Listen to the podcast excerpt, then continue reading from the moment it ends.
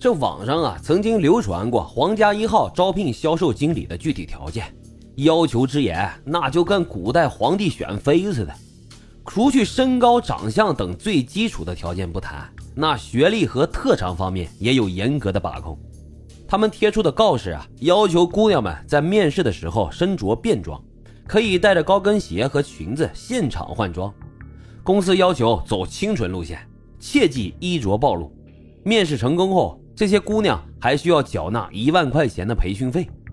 管理层会派出专门的老师来教他们礼仪和体态。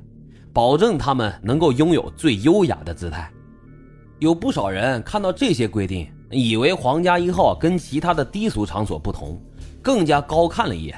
然而啊，这事实上并不是这样。不管会所在选人时条件有多严苛，他们选出来的这些人还是得去陪酒，本质上啊是没有差别的。用一个不恰当的例子来说吧，比如说某些低俗夜总会里啊，陪酒的女公关。那就好像以前青楼里的普通妓女，而这皇家一号里的这些销售经理呢，更像是被精心挑选和培养出来的花魁。总的来说，这里啊更像是一个高级妓院，只不过比妓院更加隐晦。在这里，身姿曼妙的销售经理被分为了红牌和绿牌两种。红牌的只陪酒，绿牌的呢，只要向他的上级支付一笔高昂的费用，便能够为所欲为，想干啥干啥。这种独特的情色交易让很多权贵是流连忘返。一些挂绿牌的销售经理日薪能够高达四五千块钱，红牌的小姐收入要比他们稍微低一点，但也是能够拿到两三千左右了。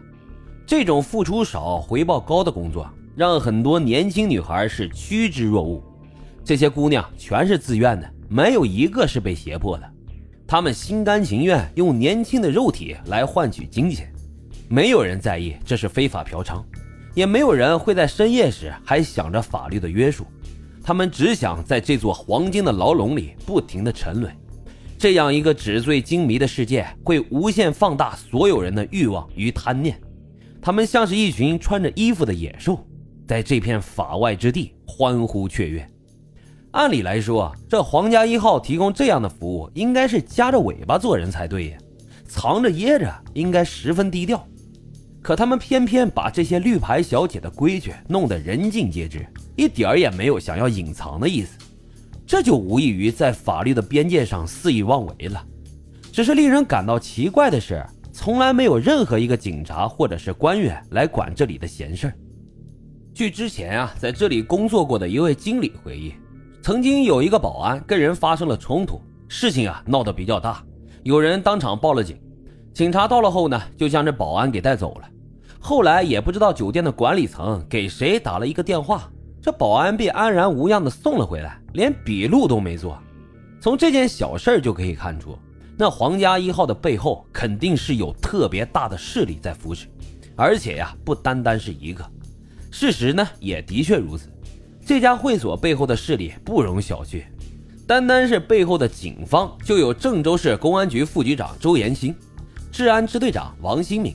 副支队长张红军等多位警方高层，他们都跟皇家一号有着千丝万缕的联系。等到皇家一号被彻底查封时，因为他落马的官员和警察有一百八十人之多，其中有二十多个团处级别以上的领导干部。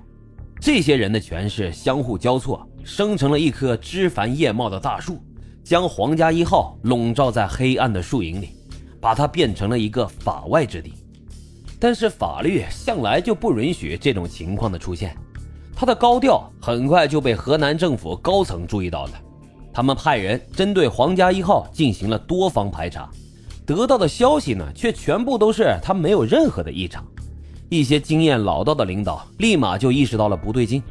经过商讨，他们直接找到了一个外省的公安厅厅长，将他直接空降到河南去调查这个会所。此人啊就是王小红。他曾经担任过福州市和厦门市的公安局局长，也是福建省公安厅的副厅长。在任职期间，曾摧毁过无数个非法组织，是当之无愧的铁腕警察。